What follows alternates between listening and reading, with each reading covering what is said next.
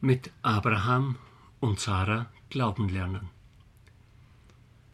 Sarah und Abraham sind die Urmutter und der Urvater des Glaubens.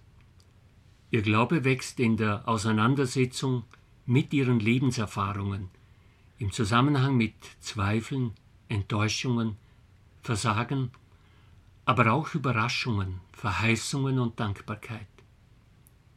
Es bleibt ein Glaube mit offenen Fragen, ein Herantasten an das Geheimnis Gottes.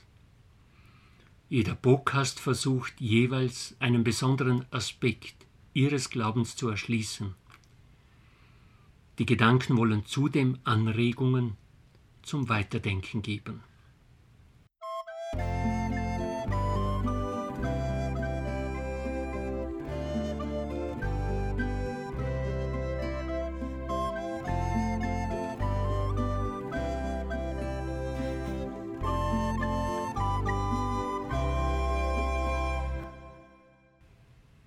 Herzlich sind Sie als Hörerinnen und Hörer der Zwischenworte gegrüßt.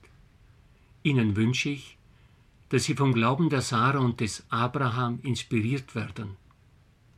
Jetzt soll uns das Thema beschäftigen. Abraham und Sarah lernen, mit offenen Fragen zu glauben. Abraham und Sarah haben doch alles. Sie sind wohlhabend, besitzen Herden von Schafen und Ziegen, Eseln und Kamelen. Im Land, in dem sie wohnen, herrscht Frieden. Sie sind fest verwurzelt in ihrer Familie. Abraham wirkt wie eine Eiche und hat das Sagen in der Sippe. Sie sind ein Paar, unter dessen Dach sich andere geborgen fühlen. Sie strahlen Ruhe, Standfestigkeit und Sicherheit aus. Sie sind geschätzt und geachtet, und doch scheint ihnen das Leben nicht das zu bieten, was sie ersehnen.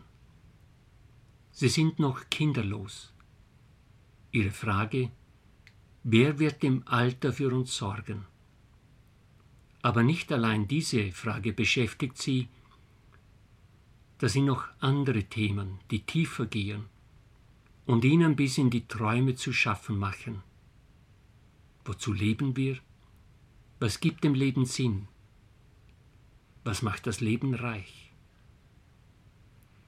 Im Fragen und Nachdenken und in ihren Gesprächen verstärkt sich die Sehnsucht nach einem Meer.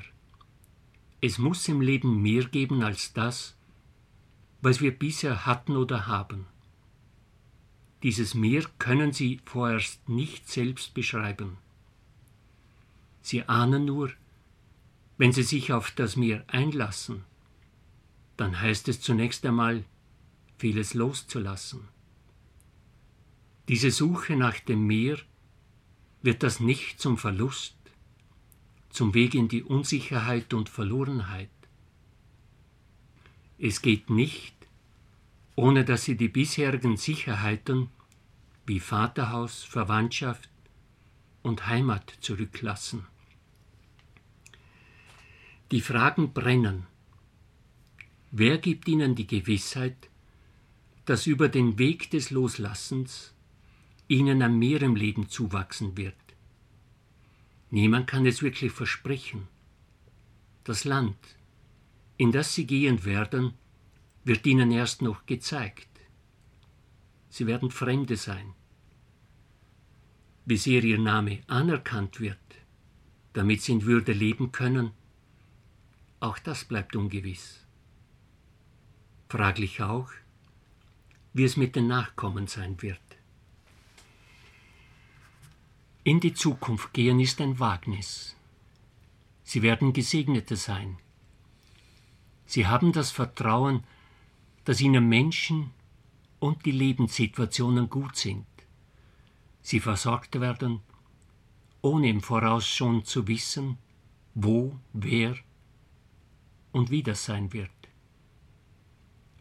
Im Fragen, Nachdenken und in ihren Gesprächen wächst Überzeugung, es wird dieses Meer nur geben, wenn sie zum Segen sind. Wenn sie selbst den Menschen auf gute Weise begegnen, sie achten und wertschätzen. Sie haben bisher schon erfahren, das Leben ist ein Geben und Nehmen. Was jemand gibt, kommt in irgendeiner Form zurück.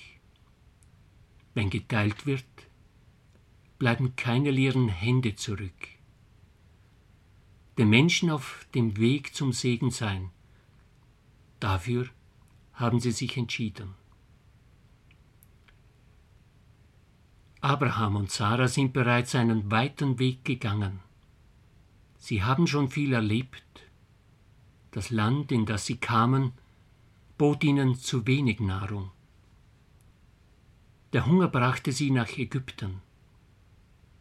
Dennoch wuchsen ihre Herden so sehr, dass Lot mit seinen Knechten und Mägden und Abraham mit seinen Knechten und Mägden getrennte Wege gehen müssen, um Streit zu vermeiden. Nicht alle Menschen sind aus dem gleichen Holz geschnitzt. Lot in seiner Jugend und Kühnheit nahm keine Rücksicht auf Abrahams und Sarahs Alter, als er die fruchtbare Ebene für sich wählte. Da will er wohnen.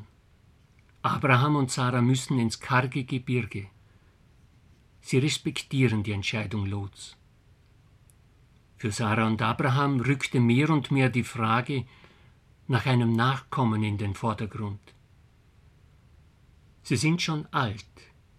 Wer wird für sie einmal sorgen? Was tun, wenn sich Hoffnungen, Erwartungen oder Zusagen nicht erfüllen? Wie damit umgehen? Abraham und Sarah, sie haben es bisher ohne Vorwürfe oder Vorhaltungen miteinander getragen. Sarah ist schön und auch stark. Sie ergreift die Initiative, wartet nicht einfach zu, Sie will eine Lösung und macht einen Vorschlag. Eine ägyptische Sklavin, Hagar, soll einspringen. Ihr Kind wird für sie Sohn sein. Das Warten und Hoffen hat auch bei Abraham Spuren der Verunsicherung hinterlassen. Abraham hört auf Sarah ohne lange Diskussion. Hagar wurde schwanger. Kann man den Verheißungen Gottes trauen? Muss man ihnen trauen? War es falsch, die Frage der Nachfolge so zu lösen? Denn als Hagar schwanger wurde, verlor ihren Respekt gegenüber Sarah, ihrer Herrin. Die Rivalität zwischen den beiden wurde groß, so groß, dass Hagar als Ausweg nur noch die Flucht in die Wüste sah. Ein Engel kam ihr zu Hilfe.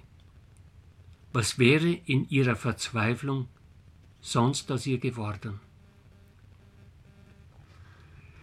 Es war ein heißer Sommertag. Es war Mittag. Drei Fremde kommen zu Besuch. Abraham gewährt großzügige Gastfreundschaft, ruft sie in den Schatten, lässt ihnen die Füße waschen und ein reichliches Gastmahl bereiten. Schließlich sprechen die Gäste mit einer Stimme. Übers Jahr wird deine Frau einen Sohn haben. Abraham erschrickt und sagt kein Wort. Er hat vor kurzem gelacht, als ihn der Herr an die Zusage von Nachkommenschaft erinnerte. Er dachte, ich bin alt, Sarah ist alt, Solches noch zu glauben ist einfach zum Lachen. Auch Sarah, die hinter seinem Rücken dem Gespräch lauschte, lacht jetzt, nicht laut, sondern leise in sich hinein. Meine Tage sind vorbei. Was wollen diese Fremden? Was wissen sie schon? Sie haben vom Leben keine Ahnung. Daher hört ihr Lachen und fragt Abraham direkt, Warum lacht Sarah und fragt, sollte ich wirklich noch gebären, obwohl ich so alt bin? Ist denn beim Herrn etwas unmöglich? Abraham bleibt stumm. Ich als Hundertjähriger, Sarah als 90-Jährige. Was soll da noch gehen? Sarah ergreift das Wort und verneint. Ich habe nicht gelacht. Sie hatte Angst. Die Grenze zwischen der Ernsthaftigkeit und der Lächerlichkeit ist manchmal kaum zu erkennen. Gerade in der Beziehung zu Gott können die Konturen verschwimmen. Er, der verborgen und viel weiter sieht und denkt, als es ihr Mensch kann, er, den wir Partner und Partnerin sind, aber eben seine Wege und Ziele nicht kennen, stellt unsere Pläne, Liebe und Hoffnungen auf die Probe. Vieles im Leben erscheint lächerlich und viele Probleme, Fragen und Herausforderungen werden im Angesichte Gottes lächerlich. Sarah hat Angst. Es ist nicht allein die Angst, entlarvt zu werden, es ist kein befreiendes, sondern ein sorgevolles Lachen. Was heißt es als alte Frau ein Kind gebären, ein Kind großziehen? Wie soll das gehen? Wer gibt dir Kraft und Geduld? Abraham ist alt. Wer fällt wem bald zur Last? Die Stimme bleibt dabei. Sarah, du hast gelacht. Es bleibt offen, ob es von Abraham oder der Stimme des Fremden kommt. Fix bleibt die Frage, wird Sarah in ihren Ängsten ernst genommen? Werden etwa ihre Ängste lächerlich gemacht?